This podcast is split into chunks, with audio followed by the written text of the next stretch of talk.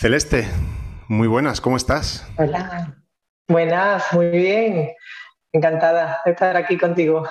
Muchísimas gracias por, por, aceptar la invitación y la verdad es que siempre es un placer hablar contigo, siempre hay mucho que aprender y yo te conozco bien desde hace ya muchísimos años, que hemos, hemos sido compañeros de, profesión, bastante vinculados, la verdad.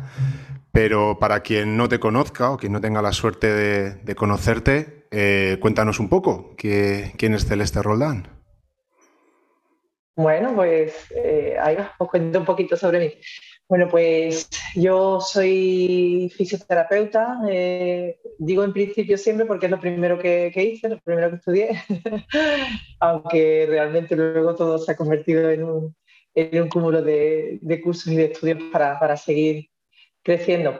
Y bueno, pues eso, yo estudié fisioterapia, terminé en el año 98 y bueno, comencé, comencé como como una fisioterapeuta en ese momento, digamos, al uso, ¿no? Con mi consulta y en algunas asociaciones y empecé a trabajar.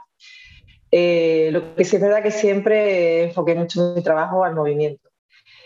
Y, ahí se ha quedado un poco la, la, raíz de mi manera de trabajar, de, de mi profesión, ¿no? En trabajar con personas, ayudar a personas, cuidar de la salud de los demás, de la mía, de mi familia y basándome mm, muchísimo en realmente en, lo natural, en el movimiento, en, todo lo que nos puede ofrecer nuestro propio organismo.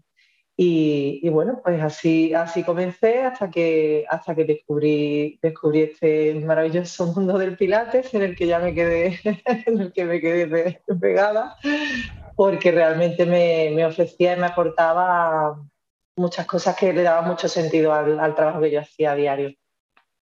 Sí, yo creo que, a todos los que, los que ya estábamos relacionados con, el mundo de, la terapia física o de la rehabilitación, que estábamos en contacto con, ese mundo, cuando eh, empezó a, entrar Pilates a, principios de los años 2000, de repente nos hablaban de estabilización y nos hablaban de la relación entre, entre la postura y la eficiencia, nos empezaban a hablar de cadenas miofasciales, musculares y, de esta idea de control motor.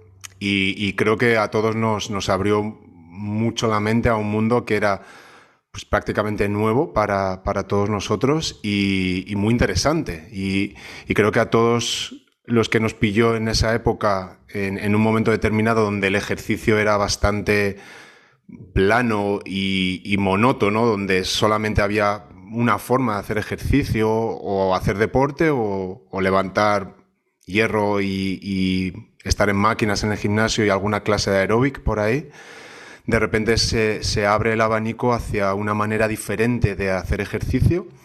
Y yo creo que muchos de nosotros nos volvemos locos y la prueba es que pues casi después de 20 años seguimos tan entusiasmados como, como al principio y, investigando y con ganas de, saber mucho más acerca de, acerca de todo esto. Pero, pero tú además, Celeste, tienes, tienes una característica especial y, es que el trabajo que has hecho para, para, mujeres, tanto embarazadas como en el momento del parto, como en, en el porperio, en el posparto, eh, ha sido muy profundo. Tú, tú, claramente eres uno de los estandartes, una de las personas que se ha especializado en, en entender y en investigar y descubrir qué sucede en el cuerpo de una mujer, en desmitificar muchas, muchos aspectos que, creo que todavía existen, pero que tú te has encargado de, bueno, pues ir aclarando y sobre todo esta idea de, empoderar a las, a las, mujeres embarazadas a través del ejercicio y, me parece muy, muy interesante. ¿Y cómo, cómo llegaste a, a, este, a este campo tan, tan bonito? Pues eh, tuve un camino muy claro, un camino que, eh, que yo he descubierto ahora con, con, los años y mirando hacia atrás.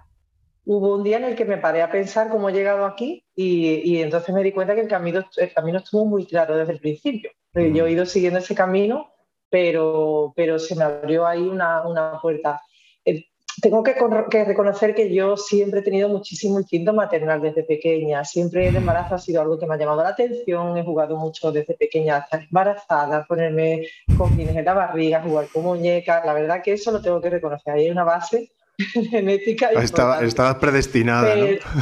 estaba, ha sido, ha sido fácil porque era algo que me apasionaba. Pero es verdad que luego pasamos por una etapa en la que hay otras cosas en la vida y ya te olvidas un poco, ¿no?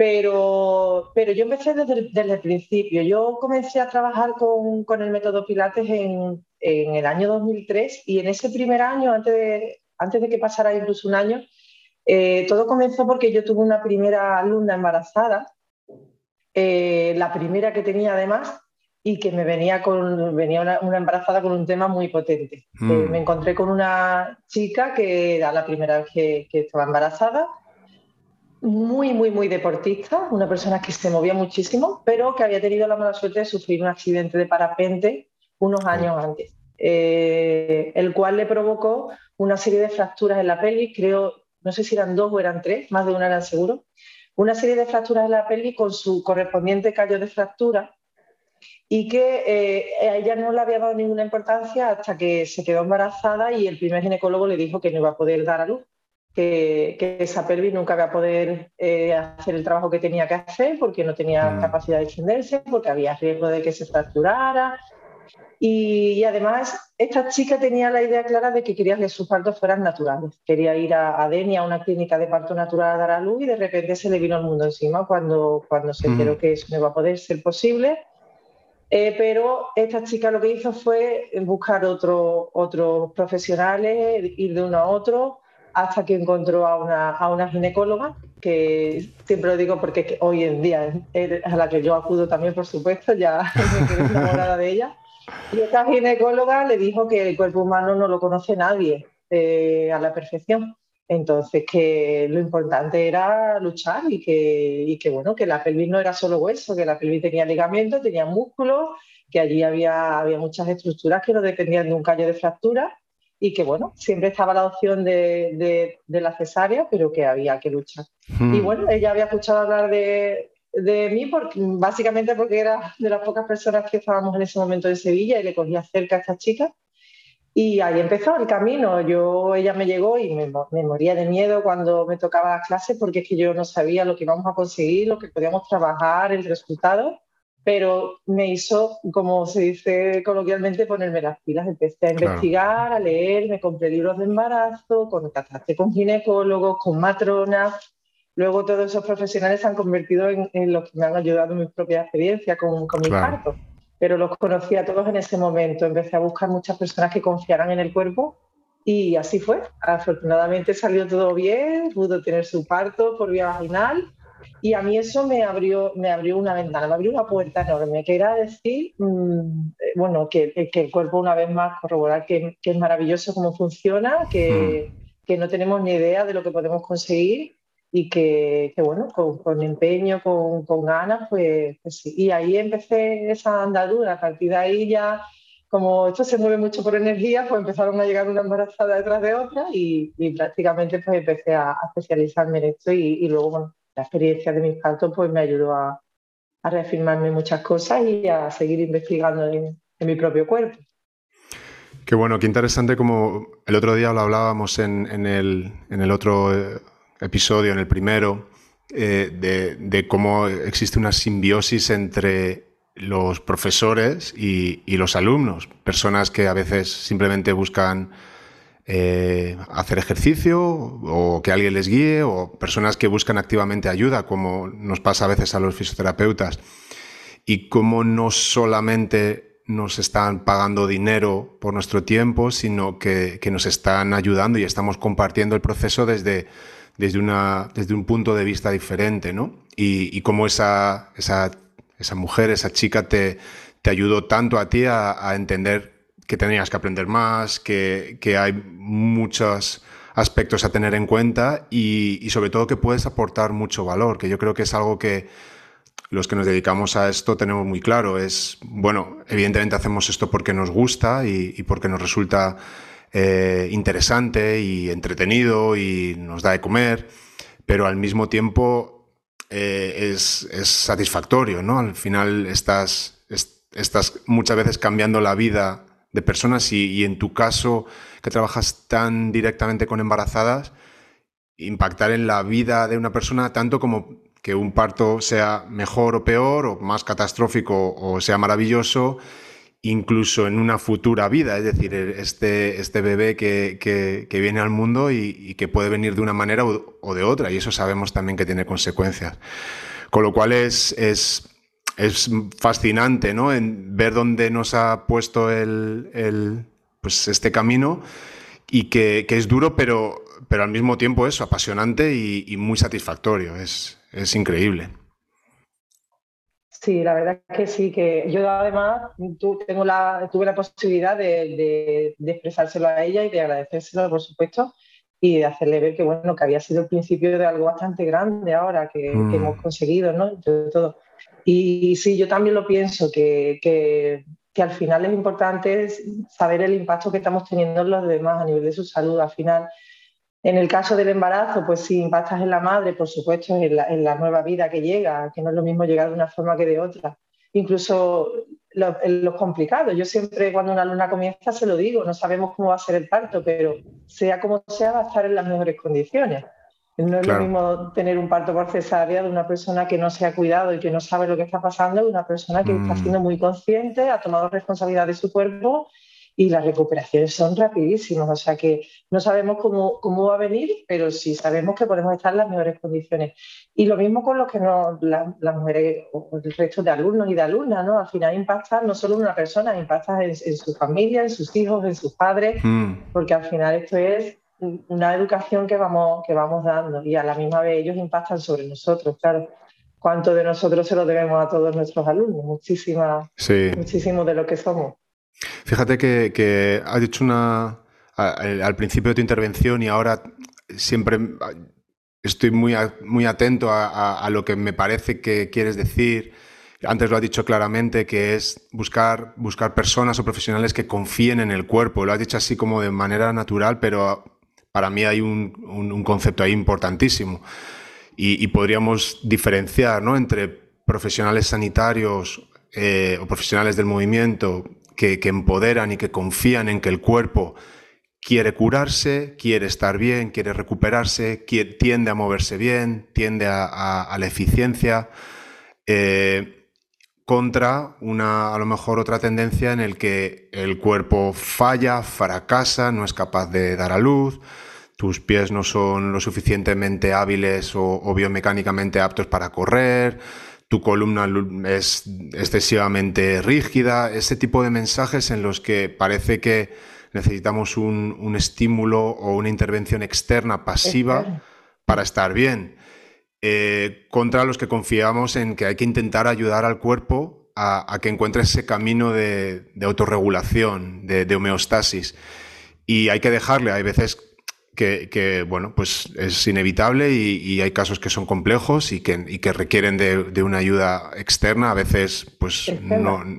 Sí, a veces más, más invasiva, ¿no?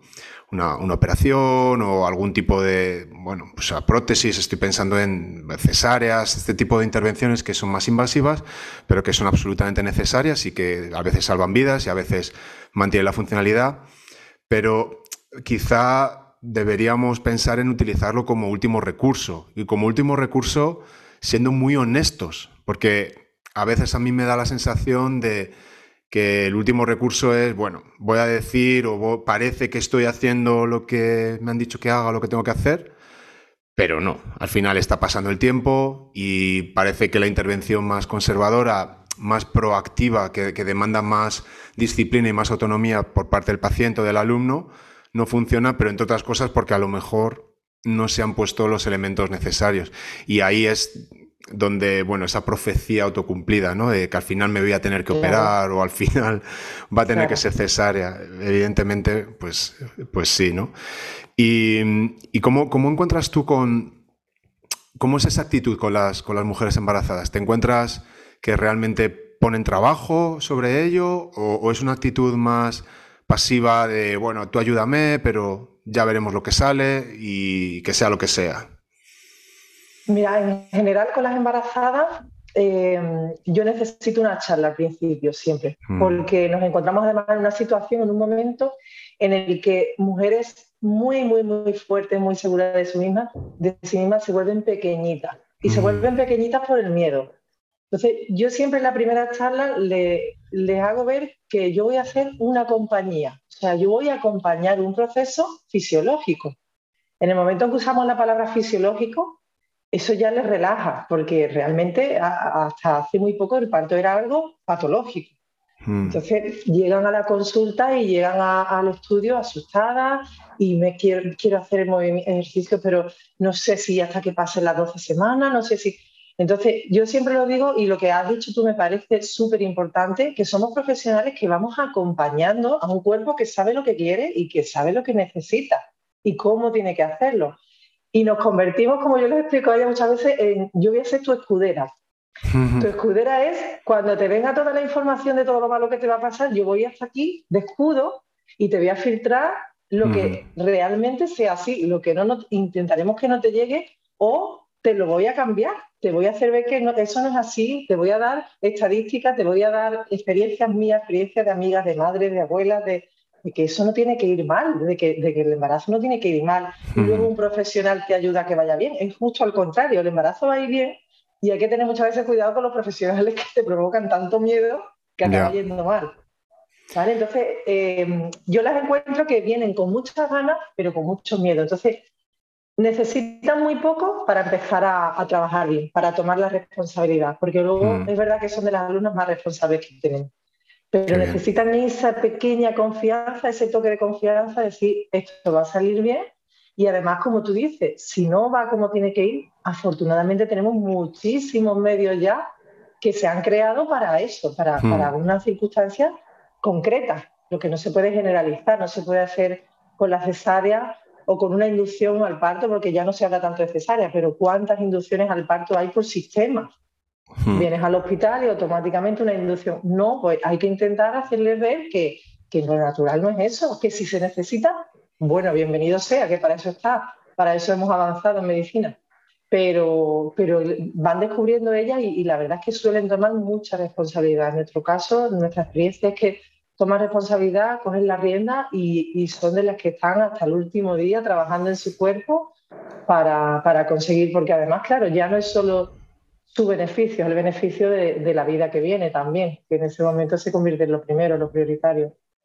Claro, fíjate que siempre hay, hay muchas analogías entre, entre el, trabajo en el que tú te has especializado, de, más, más basado en, en, la obstetricia y en, en el momento de, del embarazo y, y, del parto y el posparto, y a lo mejor donde yo he podido estudiar un poquito más, que es en, temas de dolor crónico musculoesquelético. Y yo creo que en ambos casos quizá el, factor de riesgo fundamental donde las cosas pueden ir mal, es decir, hacia un, parto muy medicalizado y muy instrumentalizado, eh, o un cuadro de dolor crónico que, empieza a hacerse más complejo, es el, es el, miedo. En el momento en el que tú no entiendes eh, por qué duelen las cosas y por qué duelen tanto y por qué duelen durante tanto tiempo, y vas buscando intervenciones que a lo mejor no son intervenciones correctas, pero al fin y al cabo son intervenciones que vas haciendo y confiando en ellas y viendo que fracasan, que no, que no consigues mejorar y que incluso puede ir aumentando el dolor, ese miedo, esa sensación de no salir del, del, remolino, del ciclo, pues genera otra serie de factores que, que, lo que hacen es meterte más, ¿no? Es, es como hundirte poco a poco en ese, en ese, en ese patrón, ¿no? Y, el miedo es fundamental, no nos vamos a encontrar no nos vamos a encontrar pacientes crónicos sin miedo. Ambos tienen, siempre, todos tienen miedo a, lo que está sucediendo, miedo a dejar de hacer actividades, miedo a ir a peor, eh, bueno, miles de, situaciones que, nosotros como seres humanos nos ponemos, porque tenemos una capacidad increíble de, de viajar al pasado y de viajar al futuro, de predecir qué es lo que... Exacto y, utilizar información que tenemos y, procesarla y, racionalizarla de cualquier manera, sea correcta o no, con lo cual desarrollamos creencias. Tendemos a tener creencias negativas porque, claro, un, pensamiento negativo de alguna manera te protege de un posible peligro, te previene y estamos de alguna manera más predispuestos a pensar que algo va a salir mal a que algo va a salir bien. En el embarazo es lo mismo en, preparándonos para un momento como cumbre, como muy agudo, donde además yo no sé si, la, cultura, los medios de comunicación a lo mejor lo están pintando como algo excesivamente traumático. Eh, la, imagen esta de los gritos, de que duele, de pedir la epidural, de insultar al marido. E, esta imagen un poco a veces en plan cómica que, se hace ¿no? de las embarazadas. Eh, y es un momento duro y complicado. Yo he visto, he tenido la suerte de asistir a, los, tres partos de, mi mujer y a ver, bien no se pasa, bien no se pasa. Eh, se puede, entiendo que se puede pasar mejor si estás muy, muy bien preparada para, para ello. Pero luego al final hay que entender que cada mujer, o sea, tampoco hay que... Eh, Tampoco hay que darle... Exacto, exacto. Y al final cada una hace lo que puede en el momento en el que le pilla y las hay que están más iluminadas y otras que, es, que, que, no, ¿no? Pero, pero volvemos a lo mismo, siempre está el miedo de ¿y si me pasa a mí? ¿Y si me pasa y si va mal? ¿Y si me tienen que hacer una episiotomía de 20 puntos? ¿Y si es cesárea? ¿Y si es forceps? Y si no es parto natural, que yo quiero parto natural, eso lo comentabas tú de esta primera alumna, ¿no? Nuestras expectativas, nuestros deseos, cómo, cómo conjugar todo eso. Entonces, por lo que sé, que poquito que sé, en alguna conversación que hemos tenido, sabemos que el, doctor Michel Odent hablaba mucho de, cómo el miedo activa automáticamente el córtex prefrontal y automáticamente nos saca de ese modo más animal, más mamífero, más eh, límbico. Que que, es el que necesitamos. ¿Por qué no nos explicas un, poquito cómo funciona todo, más o menos este proceso, que es muy interesante? Pues mira, eh, lo primero, antes, antes eh, de nada, eh, lo que estabas hablando del miedo, yo una de las cosas que siempre les comento es, la mejor manera de vencer al miedo es con información. No hay nada que temamos más que aquello que no conocemos. Entonces, si además encima solo conocemos una imagen que es la que tú dices, que vemos en televisión, que vemos en la serie, que vemos en las comedias, de una mujer gritando, sudando, pegándole al marido. Entonces, no solo no conocemos cómo es el parto, sino que lo, que conocemos es algo que no tiene nada que ver con el parto. ¿Vale? Para, para yo comenzar a trabajar con mis alumnas y para investigar qué, ejercicios le pongo, yo lo que me dedico es a ver vídeos de partos naturales. Eh, partos fisiológicos, mm. partos en una piscina, partos en el bosque. Entonces, ahí aprendemos muchísimo de, cómo las mujeres reaccionan de forma instintiva eh, en un parto. Y, claro, al ver esos vídeos me daba cuenta que yo no escuchaba gritos, yo no veía sudores, o sea, que había algunos que sí, otros que no. O sea, no era una pauta, no había nada generalizado, no había ninguna mujer igual que otra. Claro. Entonces, eh, precisamente Michel Odén, con el que he tenido la suerte de, recibir cursos de como alumna, eh, eh, nos decía siempre que, que para parir el, neocorte tiene que estar desactivado. Eso, funciona así. El neocorte tiene que estar fuera de, de juego. Por eso, una mujer cuando está muy cerca del momento del parto, comienza a hacer cosas que no haría cuando su neocorte está activado, como puede ser eh, pues hablar de una manera más, brusca, eh, pegarle al marido si quiere pegarle, se aísla, eh, grita, gime.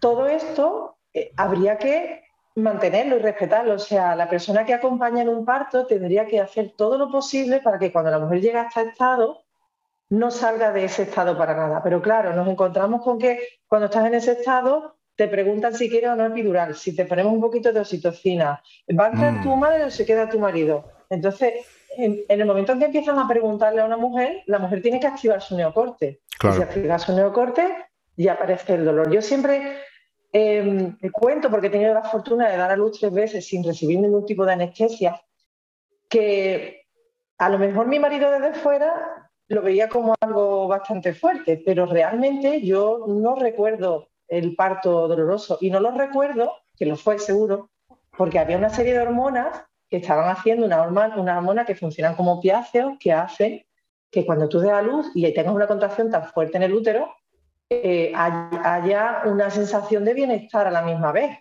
que según Michel Oden se asemeja bastante al orgasmo. O sea, estamos hablando de, pensar en un, en un parto como un dolor muy grande que te va a provocar un daño o eh, pensar en una contracción. Yo siempre digo que no, que no hablemos de dolor mis alumnas, no se habla de dolor, las contracciones son contracciones, no son dolor, porque no están reflejando un daño en ningún tejido, te están ayudando a, dar a luz. Y, entonces necesitamos que eso ocurra. Lo que ocurre la mayoría de las veces es que cuando llegamos a ese punto en el que el miocorte se desactiva, es cuando entran los miedos de los que están alrededor.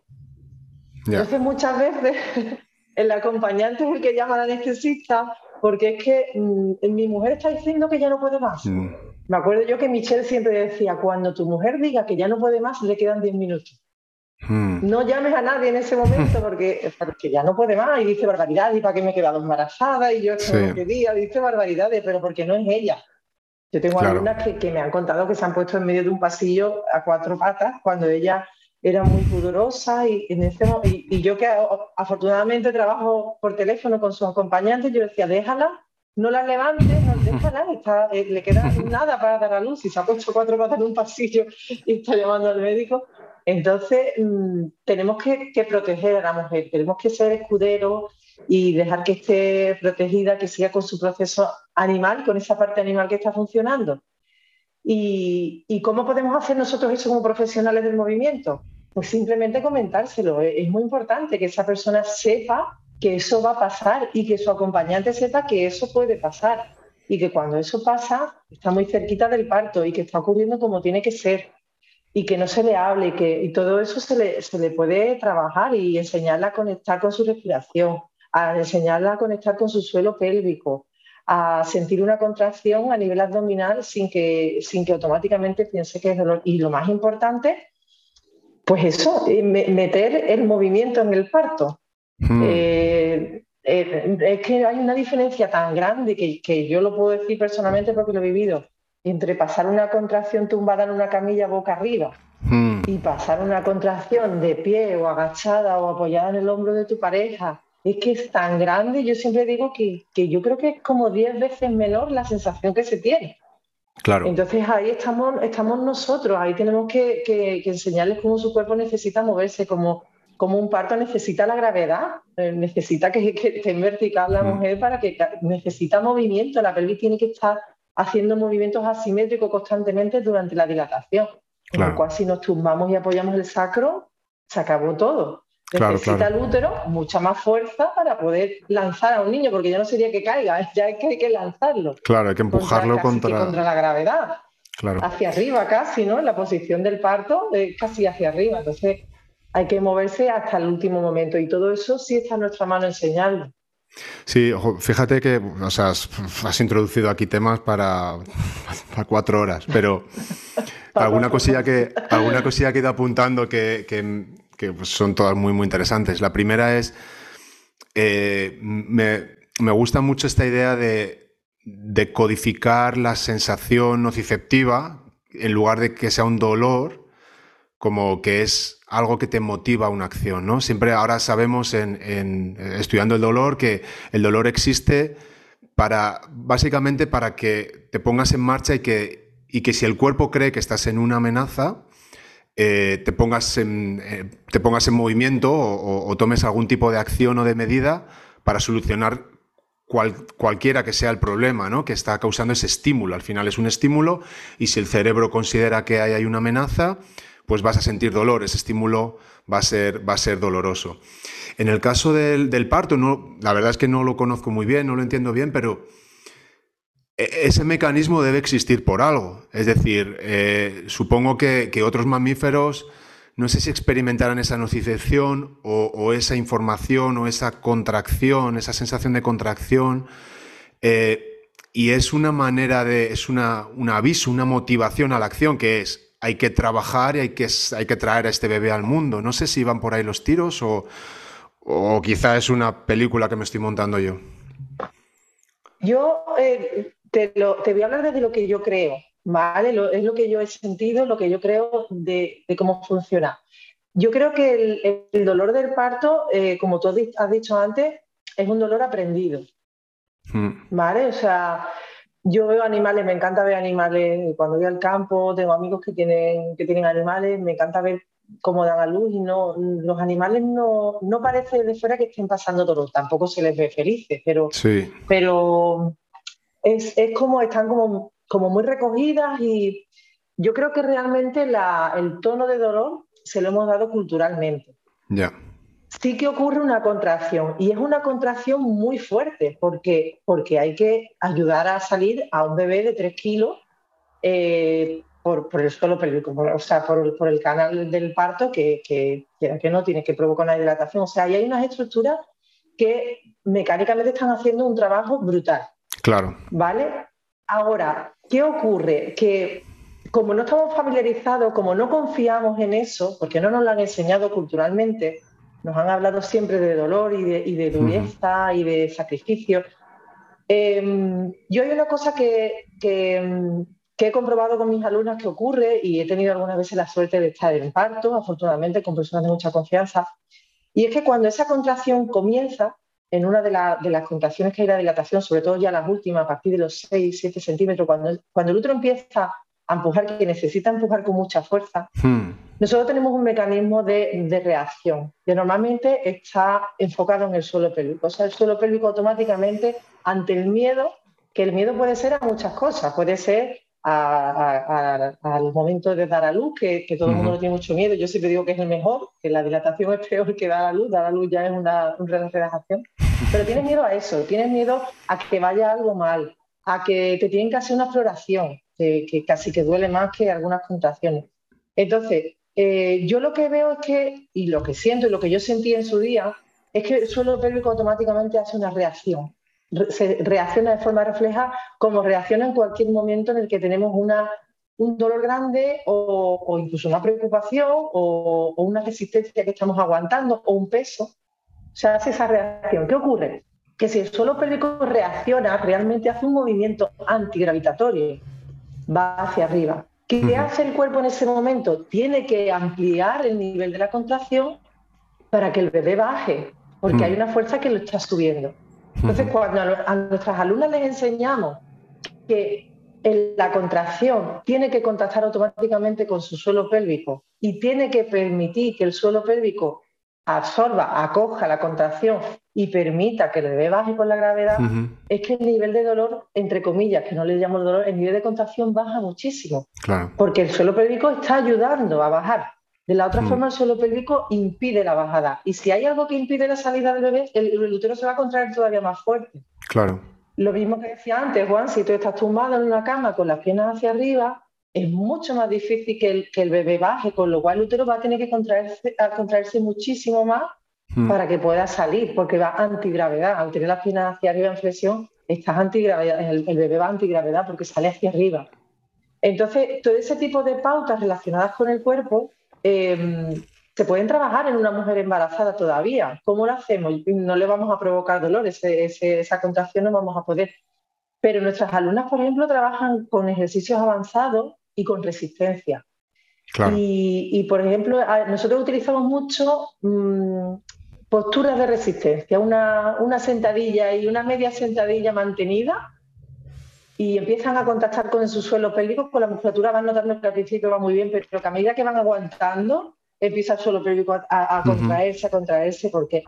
Y entonces ahí es donde le, enseñó, mm, le enseñamos a, a ser capaces de, estar venciendo una resistencia, en este caso una resistencia física, no es una contracción, pero que su suelo pélvico sea capaz de no reaccionar, que puedas controlarlo, que puedas, que puedas distenderlo. Entonces eso les ayuda muchísimo luego en el momento de la dilatación. Claro.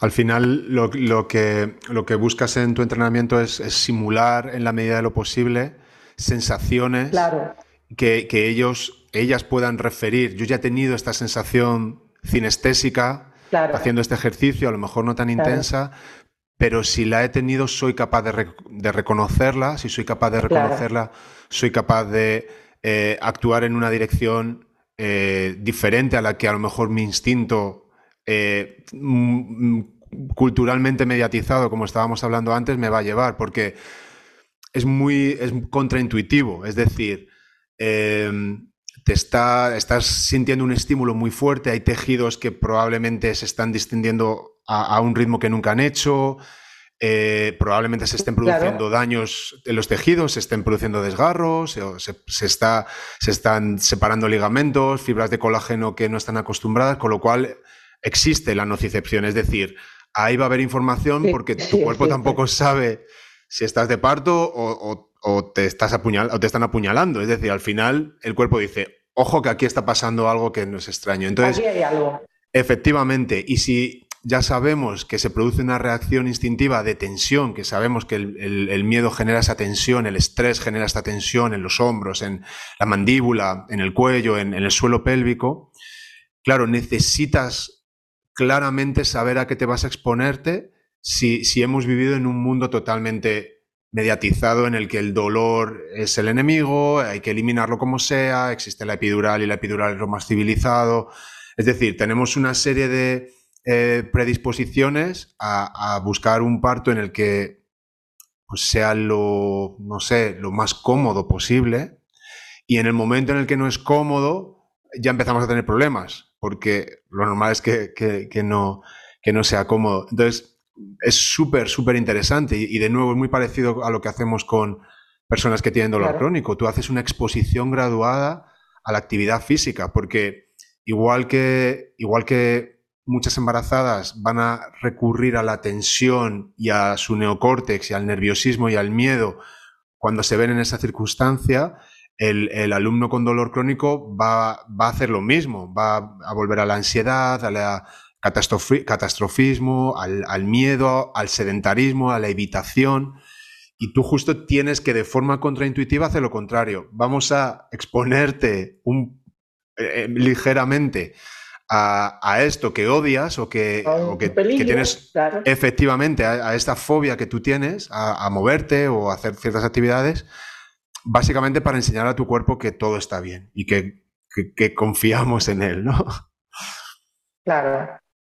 Claro, en realidad, Juan, eh, yo creo que, en eso trabajamos en paralelo, es lo mismo, ¿no? Que, que lo que hace es ofrecerle al cuerpo toda la posibilidad que tiene de movimiento, ¿no? Eh, eh, más que dar unas pautas, es enseñar al cuerpo que puede reaccionar y que puede ocurrir esto, puede ocurrir lo otro. Pasa mucho con el tema de la respiración también. A mí siempre preguntan, ¿no, ¿no me vas a enseñar cómo respirar en el parto? Y, siempre digo lo mismo, ¿no? La dedicación, no, yo te voy a enseñar, yo voy a enseñar, bueno, yo te voy a acompañar a que tú le des a toda tu caja torácica la movilidad que necesitas.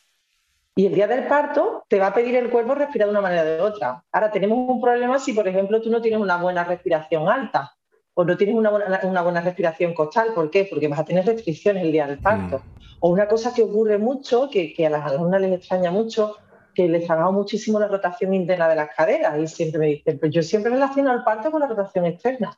Pues no, cuando en la última fase del parto el cuerpo necesita una rotación interna para abrir la pelvis. Entonces, yo tenía muchísimas alumnas que me llegaban después de partos con problemas en las caderas.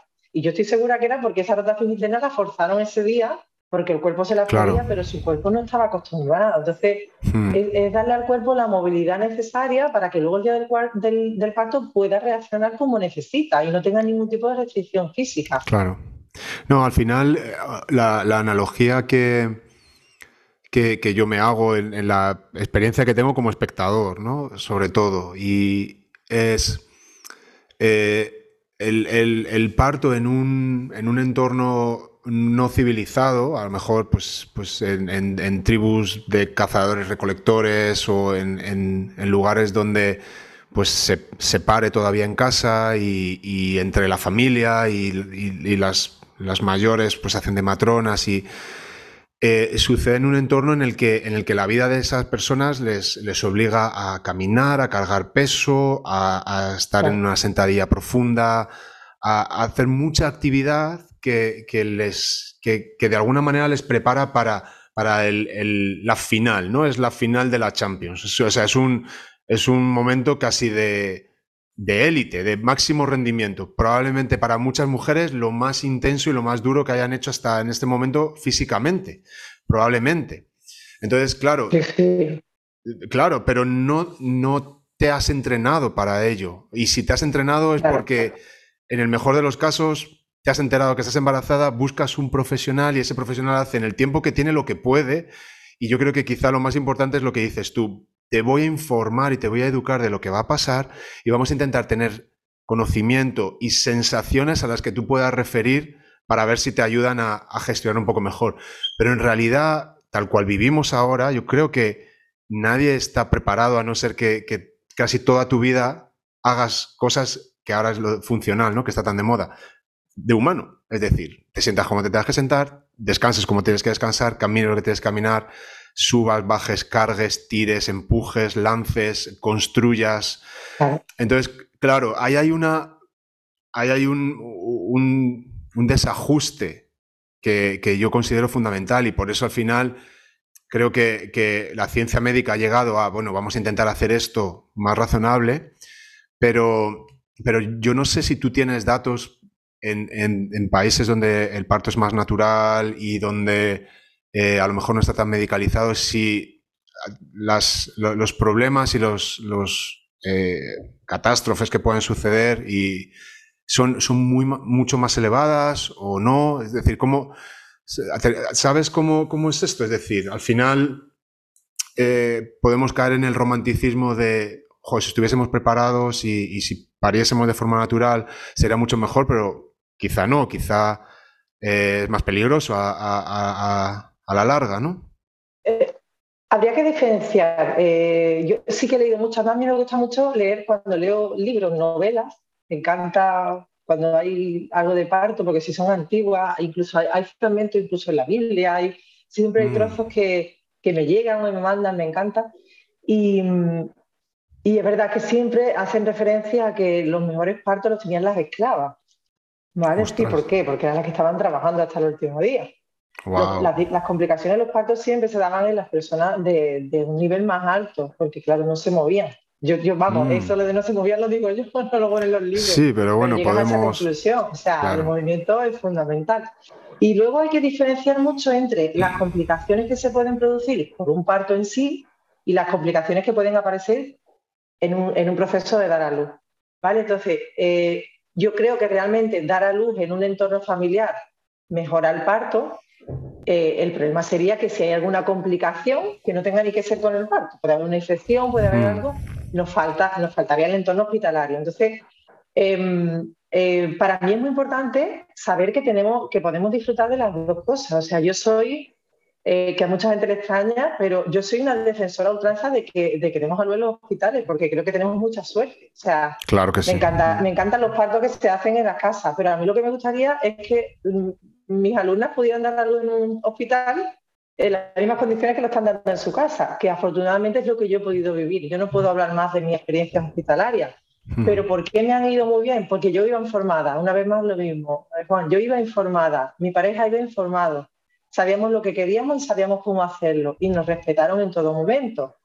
Entonces, eh, podemos utilizar esa ventaja, la ventaja de poder dar a luz en un centro hospitalario que te va a dar la garantía de que cualquier complicación va a estar en buenas manos y, estamos aprovechándonos de lo que hemos conseguido con esta evolución, pero eh, que puedan respetar el movimiento. Simplemente es el movimiento, las decisiones y el movimiento.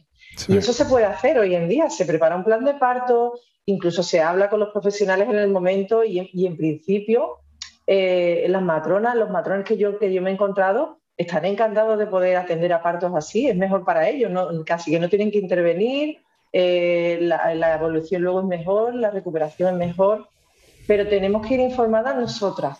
Eh, tampoco, yo tampoco pienso que una mujer pueda llegar a un hospital y esa, ese trabajo que nosotros hacemos durante tanto tiempo no se lo puede enseñar una matrona ese día.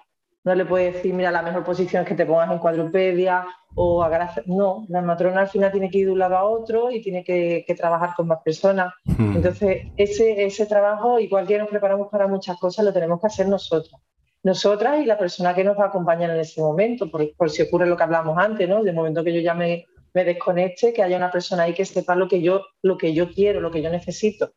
Incluso que sepa observar. Y una de las cosas que trabajo mucho con las alumnas es, eh, incluso con sus parejas que vienen a clase unos, un día o dos días antes para yo poder hablar, es eh, ¿Cómo se puede dar cuenta la persona de lo que está ocurriendo? Pues, por ejemplo, hay una relación directa entre la mandíbula y la pelvis. Son dos estructuras óseas que están muy relacionadas. La estructura ósea con todos sus ligamentos y toda su musculatura. Entonces, podemos saber qué está ocurriendo en la pelvis observando la mandíbula.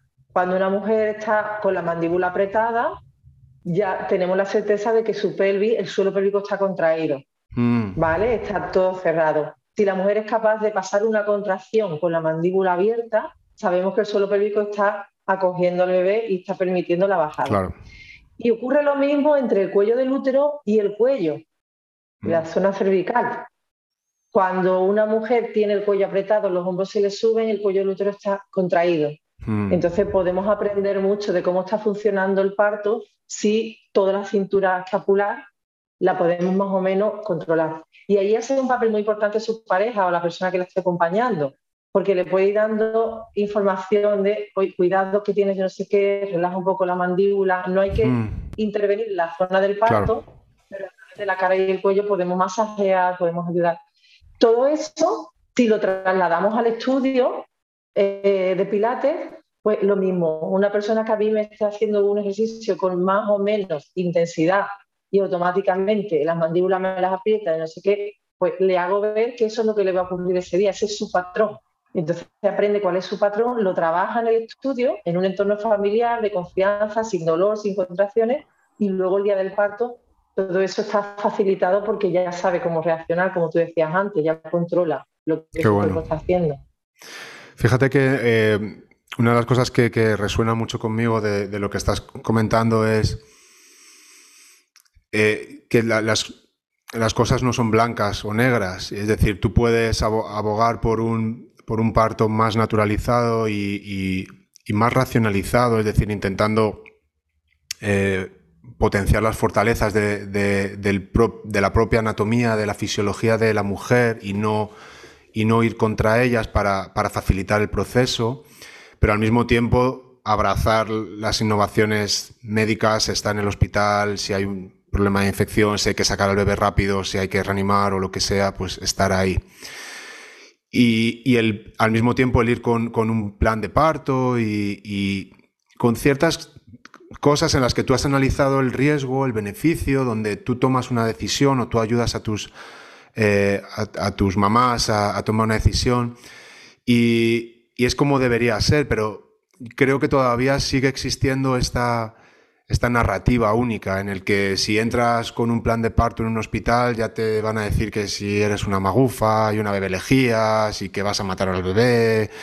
Eh, y, me da mucha rabia esto, porque es verdad que no, no, tenemos que romantizar en exceso todo lo natural, porque hay partes que, que hemos conseguido mejorar y solucionar problemas que a lo mejor en la naturaleza no, están, pero a lo mejor sí que tenemos otras que, que esas innovaciones o, estos supuestos progresos o avances, pues en realidad a la larga no están ayudando tanto.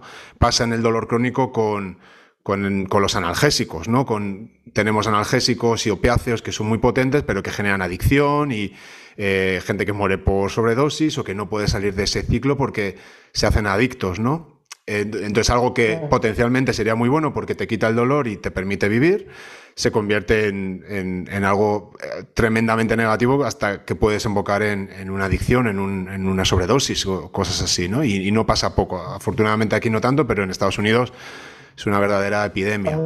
Entonces, eh, me encanta que lo, que, lo podamos comentar con matices aquí, ¿no? Que podamos decir, oye, sin, sin ningún tipo de fanatismo ni, sectario ni nada.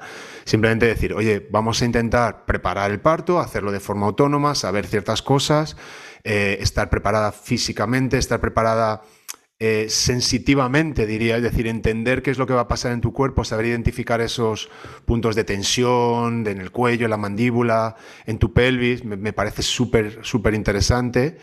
Y y luego que, a la hora de acompañar, pues que no bombardeemos ese córtex, ese neocórtex, para que pueda, podamos estar haciendo nuestro trabajo, que, bueno, el trabajo de las mujeres eh, embarazadas en este caso, que están dando a luz, pero también, o sea, en, el mismo, en el mismo ámbito, ¿no? Es, parece que una mujer gimiendo o haciendo movimientos extraños o, o gritando, hemos llegado a un punto de, pudor y desnaturalización tan grande que está mal visto. No, yo tengo que comportarme bien y... Eh, eh, creo que hay, que reivindicar eso, es decir, deja a la mujer. Porque eso ocurre.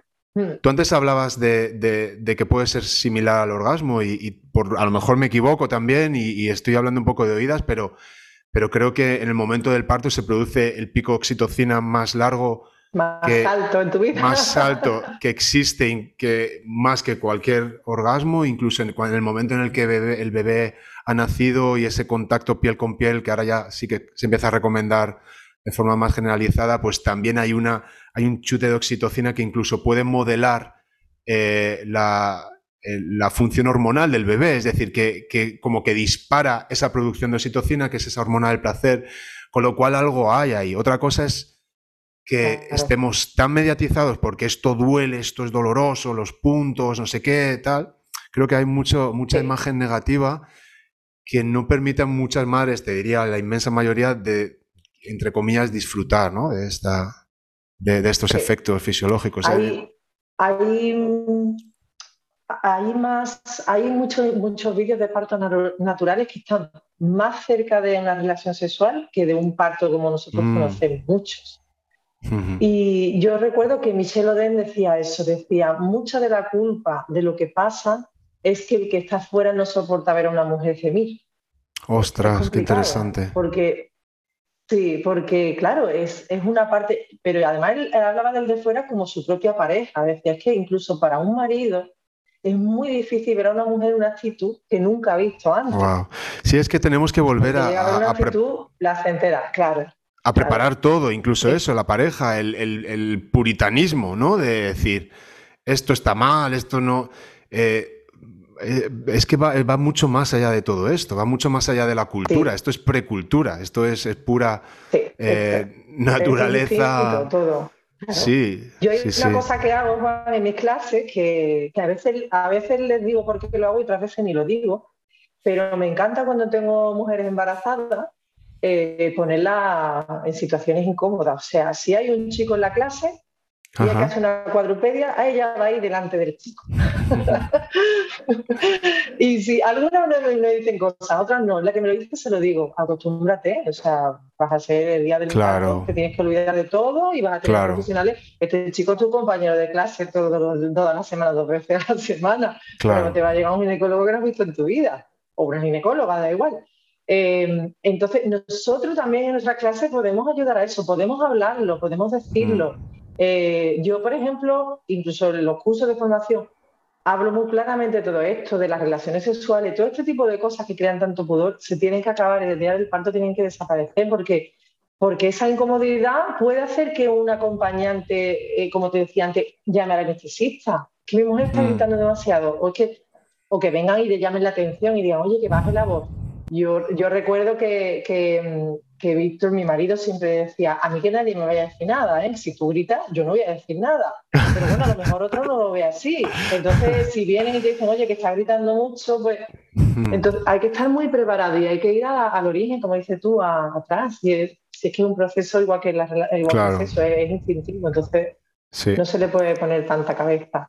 Y después otra cosa importante, Juan, que, que hablabas tú antes, ¿no? De, de, bueno, de defender esta, esta dualidad, ¿no? Entre, bueno, buscar una cosa muy natural, pero también en tomar conciencia que tenemos unos adelantos que nos van a servir. Yo creo que es muy importante y otra de las cosas que yo, que yo hago, y, bueno, en este caso sé que tú también la haces porque, porque lo aprendí de ti también, em, es hablarle a la alumna de que, tiene, que la responsabilidad es suya, que tiene que tomar responsabilidad en el proceso.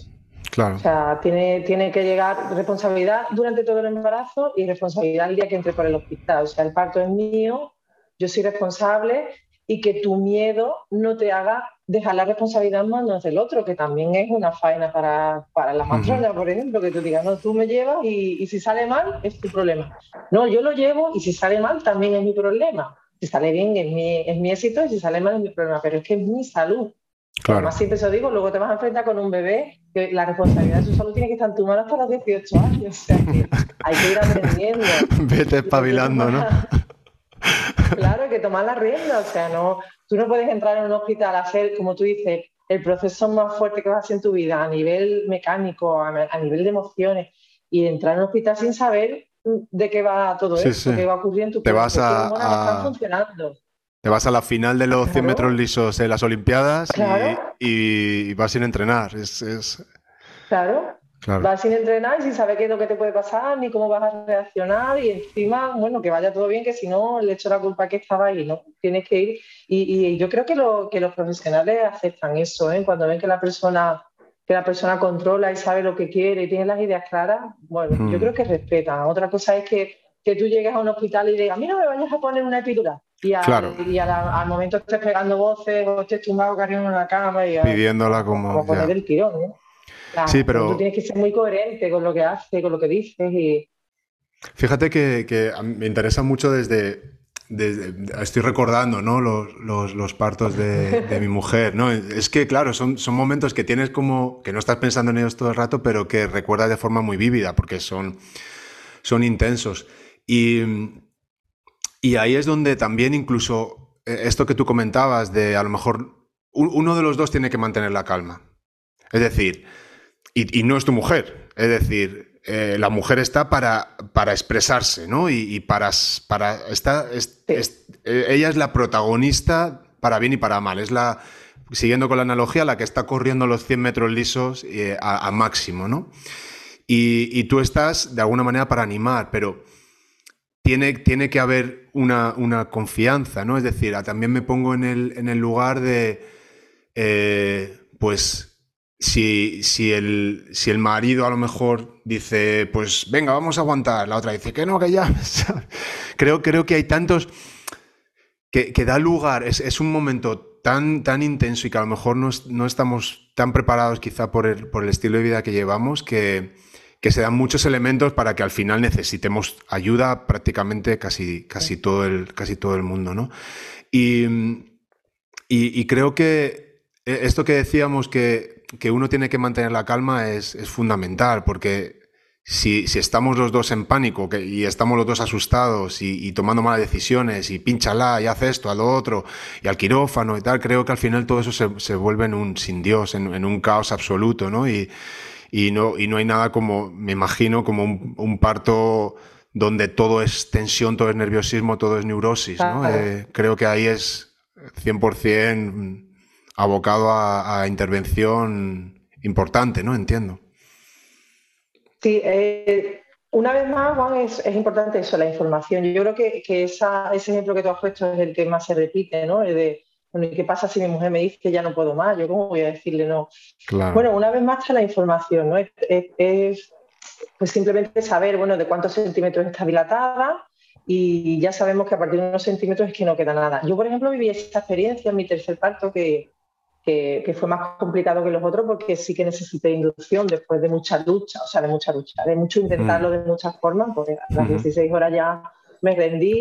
Pero bueno, aún así yo decidí qué inducción quería y los tenía un poco locos a los médicos, era como, pero bueno, ¿cómo vas a decidir tú si prostaglandina o citocina? Dejarme que yo sé, bueno, en fin, conseguí que la inducción fuera la que yo quería para evitar ponerme eh, anestesia. Y yo recuerdo que hubo un momento en el que mm, eh, yo tenía ya, un, claro, con una, imagina, con una inducción que las contracciones son brutales, no tenía nada que ver con los otros dos casos. Claro, mucho más aceleradas, yo, más dije, yo le dije a mi marido, claro, le dije a mi marido, llama al anestesista que no puedo soportar.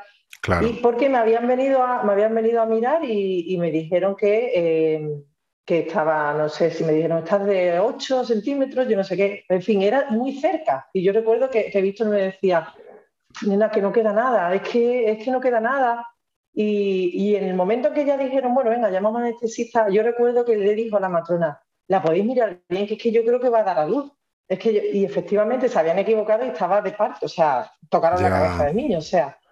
Hubo, ahí un momento en el que no, no me dieron bien claro, estaba coronando, de hecho lo tuve, no me dio tiempo a nada más, lo tuve allí pero había mucha información, había tres partos que tú ya sabes que en el tercero ya más, claro, había mucha información, él tenía la información de dos partos anteriores, sabía que de 8 centímetros quedaba muy poco, aún así él, dudaba, él decía que hay más de 8 centímetros porque le estoy viendo la cara, estoy viendo las reacciones, entonces, bueno, pues si cuanto, mejor, cuanto más informados estemos, cuanto más preparados estemos, menor es la probabilidad de que haya complicaciones, que haya ese tipo de, de momentos ¿no? difíciles de decidir. Lo normal es que vaya todo, que vaya todo un poco más rodado y después, bueno, pues a los profesionales que son los que en último momento, al estar en un hospital, te, ayudarían a tomar la decisión, ¿no? Y para eso estamos allí en un hospital.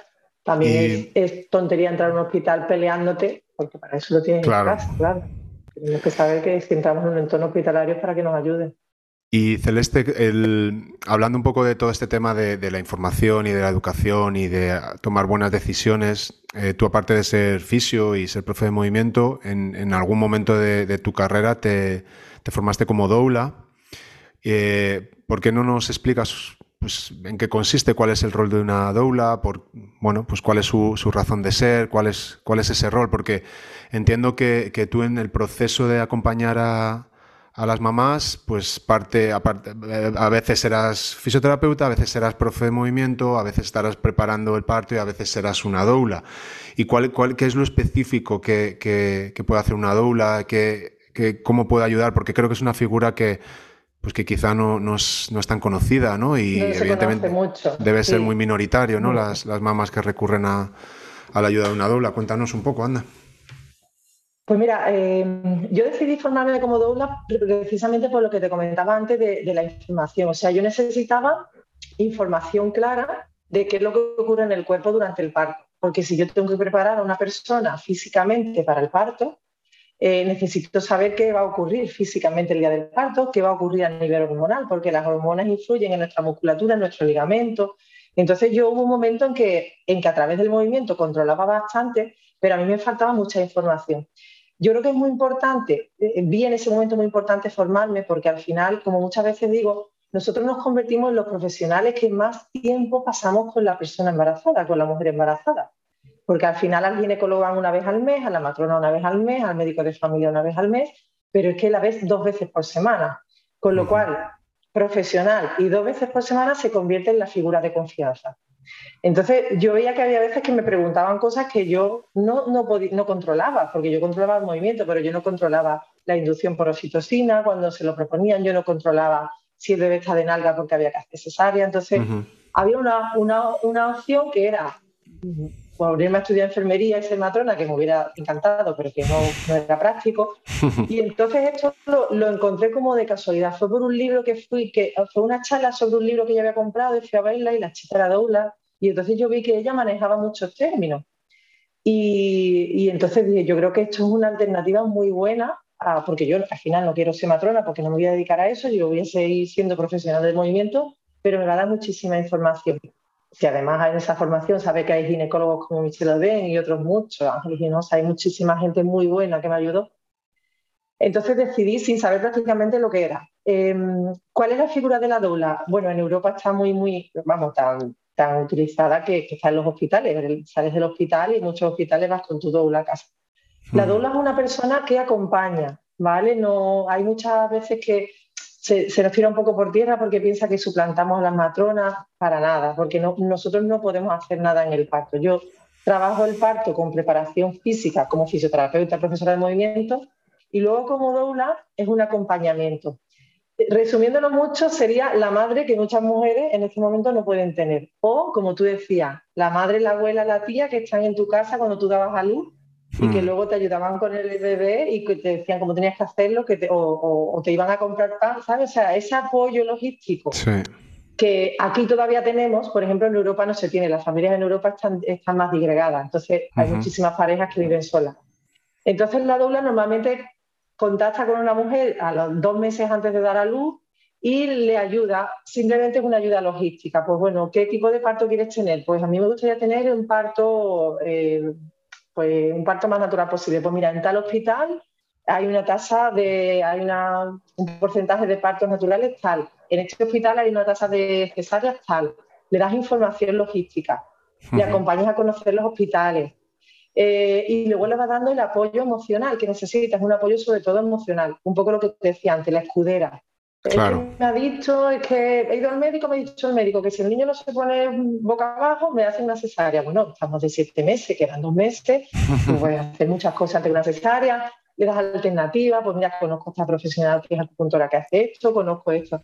Entonces, bueno, vas ahí y luego, si los partos son domiciliarios, suelen estar en, en el parto, lo mismo, como apoyo, como mano a la que agarrarse, como apoyo al marido por las dudas que tenga, y luego está la matrona haciendo su trabajo y luego en el posparto también tiene, ahí sí que tenemos más, aquí en España pues tenemos ya un poco de más sitio porque, bueno, pues ayudamos un poco con la lactancia, mm. eh, con la crianza, con los miedos del principio, el niño en la cama, el niño en la cuna, yo no sé qué, cómo lo hago, los brazos. ese tipo de cosas de, relacionadas con la crianza.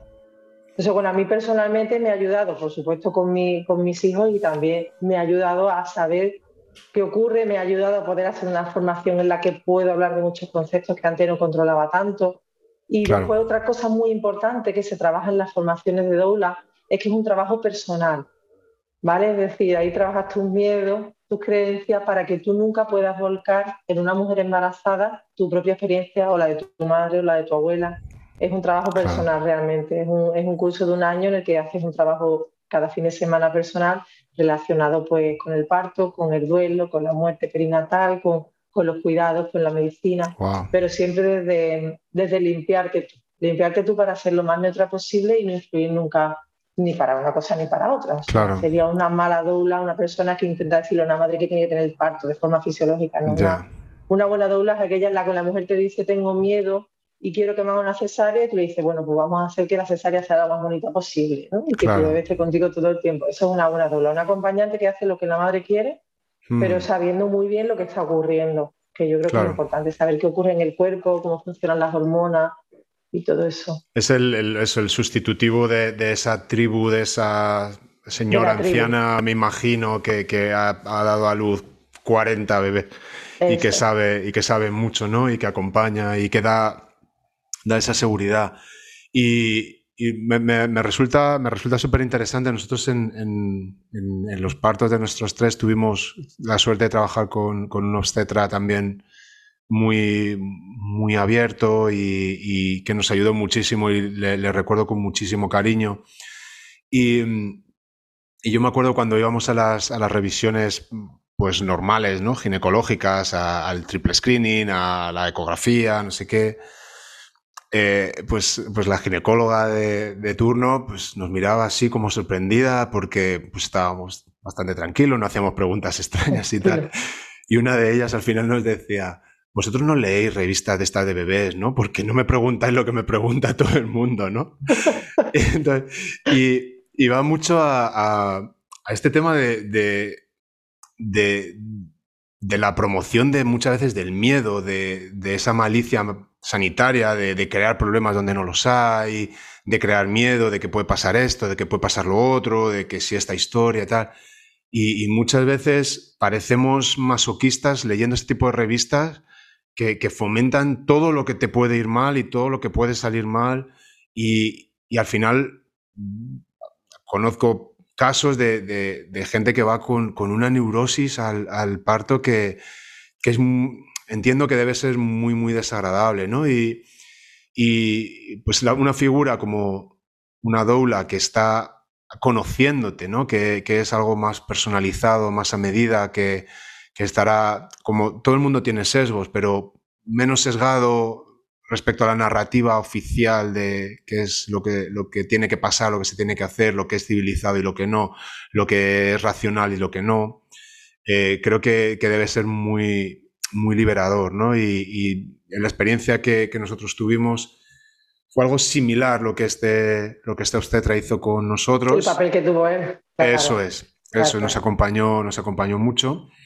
Y también lo que dices tú, la libertad de decir, bueno, pues estamos en casa hasta que sea el momento de irse al hospital. Mi mujer tenía muy claro que quería dar a luz en el hospital, pero luego en el hospital pues no pisamos el quirófano, lo tuvimos en la habitación y nos pudimos mover. Bueno, eh, grises, ¿no? Ni, blancos ni negros y, al final eh, partos algunos más complicados, otros, pero bueno, se va, se va sacando adelante y, es bonito también, ¿no? El, e, ese proceso, sentir que has, sido partícipe, ¿no? Y hay veces a mí me da la sensación de que te, miras más la televisión que te vas a comprar que, que, las decisiones que vas a tomar respecto a cómo vas a dar a luz o la educación de tus hijos o hay ciertas cosas que, o la vacunación incluso ahora que está tan de moda, ¿no? Que parece que, bueno, me informo, no me informo, es lo que hay, lo que me dicen. Creo que hay que tener una actitud bastante más, más crítica y más informada, saber cuáles son los riesgos de unas intervenciones, los beneficios, encontrar un punto en el que tú te sientas cómodo, intentar ser muy objetivo, informarte en un extremo y en otro y ver qué es lo que tiene sentido para ti, para tu persona y no entrar en, el, en, el, típico modelo de vale para todo ¿no? y para todos. claro. Claro. yo creo que ahí tenemos nosotros, eh, tenemos como padres una responsabilidad muy grande. Hablo en concreto ahora del, parto, pero lo podemos extrapolar a todos con nuestros hijos. O sea, solo nos queda, teniendo en cuenta que aquí hay una influencia cultural tan brutal en tantos aspectos, solo nos queda mm, poder hacer que nuestros hijos eh, tengan su propia, su propia visión, que sepan que eso, que busquen, que se informen, yo, por ejemplo, una de las cosas que, hago desde que, desde que mi, niña es pequeña es que si estoy trabajando, estoy mirando cosas, vídeos, yo le enseño los vídeos de los partos, de los partos buenos, de los bonitos, ¿no? ya los partos malos ya vendrán. Y otra de las mm. cosas que creo que es muy importante es que las personas que hemos tenido partos bonitos, eh, o, por lo menos que han sido partos respetados, o que han sido partos que nosotros hemos trabajado, hayan acabado como hayan acabado, porque que un parto vaya bien no significa que no tenga epidural. Hay partos que van muy bien con la epidural puesta y, son perfectos. Peor, peor, peor es una inducción, que la gente lo ve como más... Peor es una inducción que una epidural. Pero bueno, eso ya lo, decide cada uno, como dices tú, lo que te resuena a ti. Para mí un parto va bien cuando la madre, a la, madre resuena con lo que, has, lo que ha vivido. Yo me encuentro con muchas mujeres luego con depresiones por parto simplemente porque no resuena lo que ella ha sentido con lo que ha vivido. Y, y yo creo que eso nuestros, nuestras hijas y nuestros hijos tienen que ver que, que, hay, que hay una cosa que es un parto, que es un parto bonito, que, que, puedes tomar una decisión, que puede ir bien, que no son gritos, que no. Y ahí estamos nosotros para ayudarles y compartir, como te decía antes, Juan, compartir las experiencias. Solo se comparten las malas, igual que con una lumbalgia. Solo te cuenta la gente lo mal que acabó, yo no sé quién, lo Nadie te cuenta, yo he tenido una lumbalgia, oye, y estoy ahora súper bien. No, o sea, hay que compartir las experiencias buenas. Y nuestras hijas tienen que saber, yo siempre digo que mm, gran parte de, lo que yo he vivido en mis partos es porque nunca he escuchado a mi madre después de cinco partos hablar de dolor. Nunca me ha hablado la palabra de dolor, nunca ha dicho, nunca. Entonces, en mi, en mi cabeza eso no ha entrado. Por eso yo desde pequeña me encantaban los partos y estar embarazada porque nunca le he tenido miedo, pero porque mi madre los ha vivido a su manera, pero desde luego los ha transmitido bien, los ha transmitido como algo bonito. Luego cuando ya empecé a prepararme como doula, que tuve que hacer un trabajo exhaustivo, me di cuenta que no eran tan bonitos cuando hablaba con ella. Pero a mí como hija me transmitió una seguridad que, me ha ayudado a vivirlo de esa forma, vivirlo como algo precioso. Sí, fíjate, yo me lo llevo todo a un poco lo que es un, poquito más, ¿no? Y, por ejemplo, hay una correlación clara entre eh, niños que, que desarrollan dolor crónico en padres con dolor crónico sobre todo padres con dolor crónico, con, niveles muy altos de kinesiofobia especialmente y, con conductas de evitación. Es decir, eh, aquellos padres, si tú eres un niño pequeño y tú ves que a tu madre le puede doler la cabeza o le puede doler la espalda y aparentemente no se ha dado un golpe, que es lo que tú esperarías siendo un niño, ¿no? Pues me dio un golpe y me duele la rodilla o empiezas a, empiezas a, generar esa asociación en el que, bueno, el dolor puede aparecer porque sí, y si me duele, me duele. Efectivamente. Entonces, claro, si, si en la cultura, en, en, lo que tú estás viviendo en el día a día, el dolor está presente y puede estar presente en cualquier momento, pues parece ser que, o lo que se correlaciona es que esos niños experimentan, primero, también mucho menos, muchos menos minutos de movimiento, es decir, esos niños se mueven menos y esos niños, eh, y hay una gran correlación en niños que, están sufriendo dolor, dolor crónico. ¿no?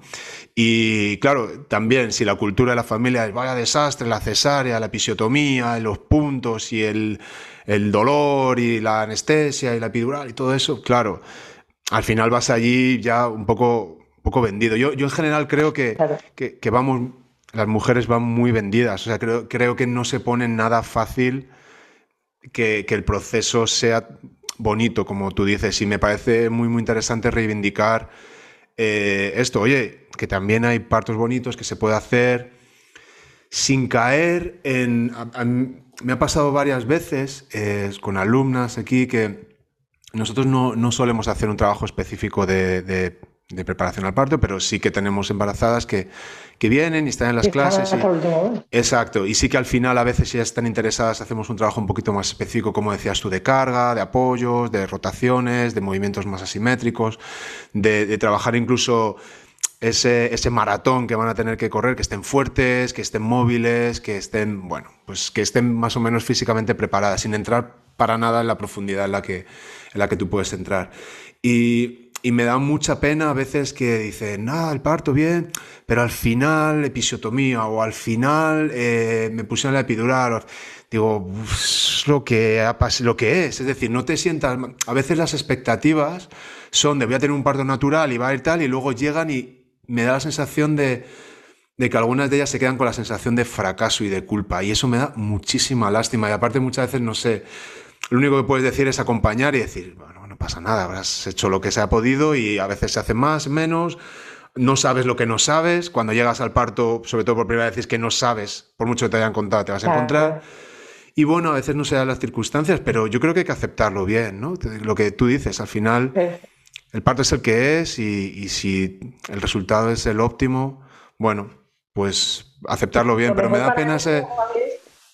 No, que me da pena ese sentimiento de culpa. es naturalizarlo, claro. Claro. Claro.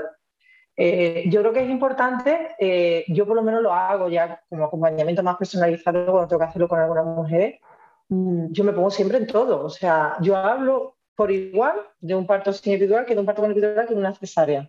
Yo cuando en la clase tengo que decir algo, ah, pues, pues este ejercicio también bien, porque si el parto fuera por cesárea, yo no sé qué, normalizarlo, hmm. porque es que puede ser, es que entonces, claro, de esa forma, ellas están desde el principio sabiendo que hay varias opciones, pero que, en realidad para mí es muy importante que ellas sientan que ellas están bien. Luego están las opciones que puede ser porque puntualmente ese día ocurre algo. ¿Vale? Es decir, una mujer que se mueve, que viene, que se mueve libremente, que, que no tiene miedo, que hemos conseguido que, no esté en reposo, ni no, esto no lo puedo hacer, no, que se mueva en una clase normal, como dices tú, si es que pueden hacer las clases normales perfectamente. Y luego el día del parto es, ya hay muchísimos miedos que lleva quitados. Y luego pueden, pueden ocurrir cosas, claro, y tenemos que estar para que ocurran. Pues entonces se, le tiene que hablar de todo eso. A mí sí que es una cosa que me pasa mucho, ya no tanto con, la, con las alumnas que vienen a Pilates como las alumnas de los cursos, que siempre, o los alumnos de los cursos, ¿no? Porque si yo quiero que tenga un parto fisiológico, yo siempre pregunto, ¿qué es un parto fisiológico? ¿Qué significa un parto fisiológico? Para mí un parto fisiológico es aquel en el que no te obligan a hacer nada. Si tú tomas la decisión, porque mi, nivel ahora mismo de dolor es insoportable, yo necesito, ese es tu parto fisiológico, no porque te pongas una anestesia deja de ser fisiológico. Otra cosa es que tú vayas a una revisión y te den una cita para una cesárea para, para la semana siguiente. Ya eso no es un parto fisiológico. Tú no te has puesto ni siquiera de parto, es un parto programado. O que tú vayas a un hospital con un centímetro de dilatación y te metan oxitocina sin razón. Eso tampoco es fisiológico. Pero si yo tú llevas 12 horas, 20 horas de parto y se, te ha, y se te ha parado el parto en un momento dado y hay que poner oxitocina para que siga avanzando, es un parto fisiológico. Mm, o sea, es verdad que se confunde lo fisiológico con, con, que no me toque, que no me... No, yo he tenido tres partos y creo que son dos tres fisiológicos y uno de ellos ha sido con una inducción.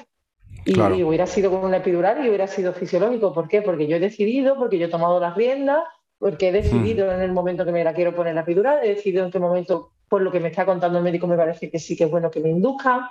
Mm, entonces, sí, porque si no, estamos en la misma. Hay muchas depresiones postparto. Yo tengo personas cerca, no son alumnas, pero sí son amigas con depresiones postparto por haber tenido una cesárea.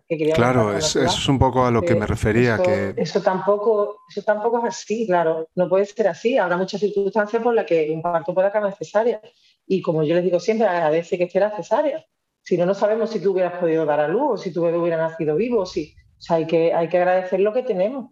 Y aún así, estoy, pues pensando que... preparado no, estoy pensando que, las mujeres embarazadas no, o sea, no lo tienen nada fácil. O sea, la situación quizás está mejorando, pero no, no es bonita. Hay poca información, hay poca preparación. Muchas veces la información que se maneja, pues quizá no es la más útil o está excesivamente sesgada. Hay mucho tabú. Eh, las parejas a lo mejor no están involucradas y no están empatizando en la manera en la que tienen que hacerlo. Eh, existe esta, esta idea de que si quiero hacerlo de una manera y luego no sale, pues, pues me quedo con esa espina, ¿no? Con, eh, no, creo que, bueno, espero que, que, esto que estamos hablando pues llegue a la, la, mayor cantidad de personas posible porque creo que realmente falta, falta mucha, mucha información y información así como moderada ¿no? y, y, y sosegada, basada en datos, basada en ciencia, en experiencia y, sin, entrar en, el esoterismo, ¿no? De, pues eso, sin poner excesiva presión a que tiene que ser de una manera o de otra. Y uno de los, uno de los tabúes que, que para mí es más importante y algún rifirraf hemos tenido tú y yo por ahí en redes sociales, es el tema del ejercicio, ¿no? Y ciertos ejercicios que parece ser que, que si pones a hacer ejercicio en embarazada es peligroso y vas a, nada, más, nada, más, que crear un, un problema de salud grave. Y bueno, por lo que yo he podido investigar, pues prácticamente una embarazada podría hacer prácticamente de todo durante prácticamente todo el, el embarazo y luego al final que, que es un tema bastante individualizado. Eh, hay chicas que, que están súper en forma, que se mueven bien, que no quieren perder su actividad física y que pueden ejercitarse hasta casi el momento del parto. Y hay, y hay otras que, pues, que desarrollan un, un dolor pélvico y, y, hay que tener mucho cuidado con la actividad física porque cualquier cosa les irrita, porque tienen inestabilidad. No sé cómo, cómo, lo ves, cómo lo ves tú, tú cómo, cómo enfocas el tema del pues ejercicio durante el embarazo. Lo, lo, que has comentado, lo de la personalización es fundamental, porque poder pueden hacer cualquier cosa. Entonces, cuando se habla de riesgo en el embarazo, cuando hemos tenido los rifirrafes o cuando pones cualquier cosa en redes sociales y se tiran a por ti, los riesgos en el embarazo, realmente cuando hay riesgos en el embarazo, te hablan como si tú te. El, el que está en riesgo es el bebé. Cuando hay un riesgo en el embarazo, estamos hablando casi siempre de un riesgo mecánico. O sea, puedes tener una diastasia abdominal, puedes tener un prolapso, puedes, porque hay mm. una, una, mala organización en, o un mal control motor en ese momento. Uh -huh. eh, entonces, mmm, el cuerpo, como yo siempre digo, es que en nueve meses da el cambio más grande que va a dar en toda su vida. En nueve meses pasa claro. a aumentar el peso, a distender ligamentos, a distender fibras musculares. O sea, el cuerpo de repente es como que se, entre comillas, se desconfigura, necesita desconfigurarse para traer una vida al mundo. ¿no? Tú has, has visto que yo lo vi hace no mucho tiempo, eh, una, una, resonancia de, de todo el, lo que es el, el, torso de la mujer con el bebé de pues ya de ocho meses. Dios, o sea, es que es increíble. Todo, ¿no? Pero dónde, pero que, pero que eso, eso, eso es alienígena. El hígado está aquí. Es increíble. Claro. Yo, claro. te lo tiene, o sea, si no lo piensas, de repente cuando lo ves dices, espera, tienes ahí una masa que no estaba y, y, vale que el cuerpo genera más espacio, pero es increíble el desplazamiento tan brutal de, de los órganos, -huh. ya ni, ni, ni, ni que decir tiene el centro de gravedad. A mí me hace mucha gracia cuando intentan mantener la lordosis, no sé qué digo. Pero, la postura, pero, la lordosis. La postura, la organización. No se puede. No se puede. ¿Para qué? Además, ¿para qué? Acompañar a ese cuerpo. Claro, claro ¿Para claro, qué? Si esto va a volver luego. Tienes que acompañar al cuerpo para que no haya lesiones, pero, pero se confunde mucho el riesgo de lesión con el riesgo en el bebé. Vamos, el bebé está súper protegido. La madre sí. no, no, puede haber nada en una clase de pilates que le haga daño a tu bebé. No. Nada. Más, más, que lo que tú haces en el día a día, no hay nada. No. Otra cosa es que esa persona físicamente no esté preparada para unas claro. cargas.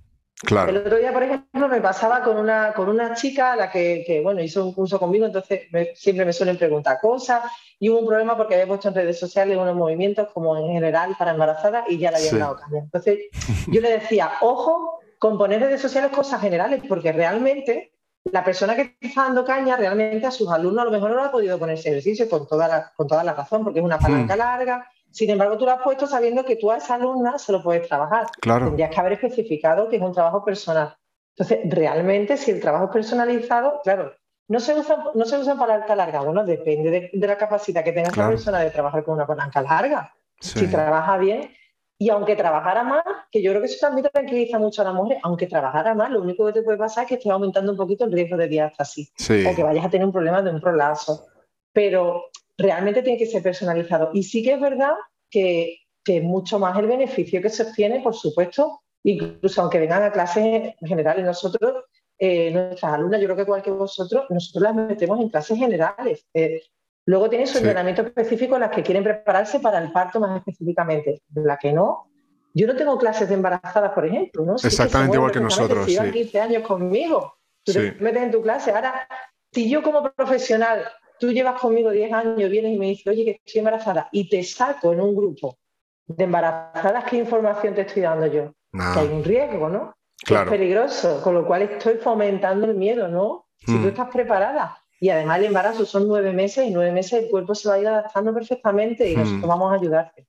Pero es muy importante la preparación, claro, tiene, tienen que, tiene que hacerse. A mí me decían algunas chicas, es que ve, mmm, es que tenemos muchas tonterías, porque mi madre daba luz y no se preparaba físicamente, pero claro, ¿cuántas mujeres hay con prolazo, operadas, las así, las barrigas colgando? O sea, que realmente vosotros habéis nacido bien, tu madre está bien, pero su cuerpo, como decía tú, es que ha hecho una maratón sin haber entrenado, con lo cual han aparecido un montón de, secundarios, efectos secundarios. Nosotros trabajamos no tanto no solo para que tengas un buen parto, sino para que tu cuerpo vuelva a la normalidad, porque lo hemos estado acompañando nueve meses y luego en, un mes va a volver a lo que tenía antes. es que el cambio es una locura. Y, claro, lo que vamos a hacer es evitar eh, ese tipo de, consecuencias luego. Que, que cuando tienes 23 años, 24, 30 y tienes tu primer hijo, te da igual. Pero que si luego a los 45 no te puedes reír porque se te escapa la orina, Ahora ya no podemos volver a los 30. Eso habría mm. que haberlo hecho en los 30, ¿sabes? Sí, a mí, eh, ya eh, conectando con eso, eh, pacientes, alumnas que, vienen a trabajar conmigo por, normalmente por temas de dolor, normalmente por temas de dolor lumbar, hay una frase que, que es muy común, es desde que di a luz a mi segundo, desde que di a luz a no sé quién, desde te dicen que que notan que algo no funciona, que algo no va bien. Eh, eh, muchas de ellas, no te voy a decir la mayoría, pero muchas de ellas sí que mencionan ese momento en el que pues ellos, el parto a lo mejor pues pasó lo que pasaría y, sienten que, no han recuperado y que a partir de ahí su cuerpo no, no, ha, ido, no ha ido encontrando su, punto, ¿no? Y desde entonces a lo mejor tienen dolor o, o simplemente tienen una propiocepción cambiada, diferente, ¿no? Y, y claro, cuando, cuando, cuando, llegan a mí, ya el, el, proceso, bueno, es más reactivo. Es decir, tú puedes intentar ayudar y aliviar, intentar compensar lo que se pueda, pero, pero si desde el principio evitamos el, el, problema agudo, ¿no? Pues claro, este problema luego ya crónico no, pues a lo mejor no se desarrolla o se desarrolla de otra, de otra manera más leve. Con lo cual, lo de siempre, lo que te decía antes, creo que es, que es fundamental que divulgar esto y, y, que la gente bueno, pues entienda desde una perspectiva de verdad, otra vez, insisto, como muy tranquila, sin, volvernos locos, o sea, sin entrar en magufadas, pero, pero tampoco aceptando la narrativa eh, farmacológica y médica como la única verdad, porque casi ni, en un lado ni en otro lo vamos, la vamos a encontrar, ¿no?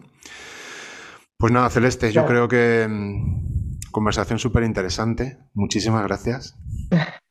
A ti. ha sido una hora y media muy corta y muy ilustrativa, así que nada, muchas gracias. Con lo que hablamos nosotros podíamos estar... Madre mía. Celeste, aprovecha, ya que estamos, dinos dónde te pueden encontrar en redes sociales, en tu estudio, tu web, tus cursos. Cuéntanos un poco, que seguro que la gente quiere, quiere saber más de, de ti, aprender mucho de ti. Bueno, pues nada, yo físicamente estoy en Sevilla, trabajo en Sevilla, tengo, tengo dos estudios de Pilates y de fisioterapia Pilates Salud. Y bueno, en redes sociales me pueden encontrar en Facebook como Pilates Salud y en Instagram pilates.salud. Y, y, mi trabajo con el embarazo pues lo reflejo en, el curso de formación de, la escuela Polestar. Ah, en estos momentos en un curso, en un curso online de embarazo y posparto, en hmm. el que, bueno, pues todas estas pequeñas claves que he podido ir estudiando en este tiempo las, las pongo, las comparto y, y acompaño a los alumnos en ese proceso de, entender el embarazo desde este punto de vista. Y, y, muy bien, un curso que funciona muy bien con alumnos que sé que, que, acaban muy contentos y sobre todo que continúan trabajando con embarazadas, que me siguen escribiendo, o sea que, creo que, hemos conseguido en este curso ofrecer lo que Polesta siempre ofrece, que es la herramienta, y luego los mm. alumnos se dedican a, a, utilizar esa herramienta según sus necesidades. Qué bien, buenísimo. Que ahí me pueden encontrar. Pues Celeste. y la página web www.pilatesaludsevilla.com. Ahí lo tenemos, ahí lo tenemos. Que te busquen, que te sigan. Muchísimas gracias. Eh, tenemos muchísima suerte de contar contigo. Los compis y los amigos y colegas que han dado a luz con, contigo solo pueden hablar maravillas. Eh, se les saltan las lágrimas. Toda la ayuda que, brindas a, las mamis, a, tus alumnas, a alumnas que quieren ayudar a, embarazadas, a tus mujeres embarazadas, a tu equipo. Así que eh, Me siento súper honrado de, ser amigo tuyo y de, tener esa relación tan bonita que tenemos. Y muchísimas gracias por todo lo que haces, que aportas un montón de, valor a, a, todo el mundo. Así que nada. Gracias, Gracias, Celeste. Un beso fuerte. fuerte. Adiós.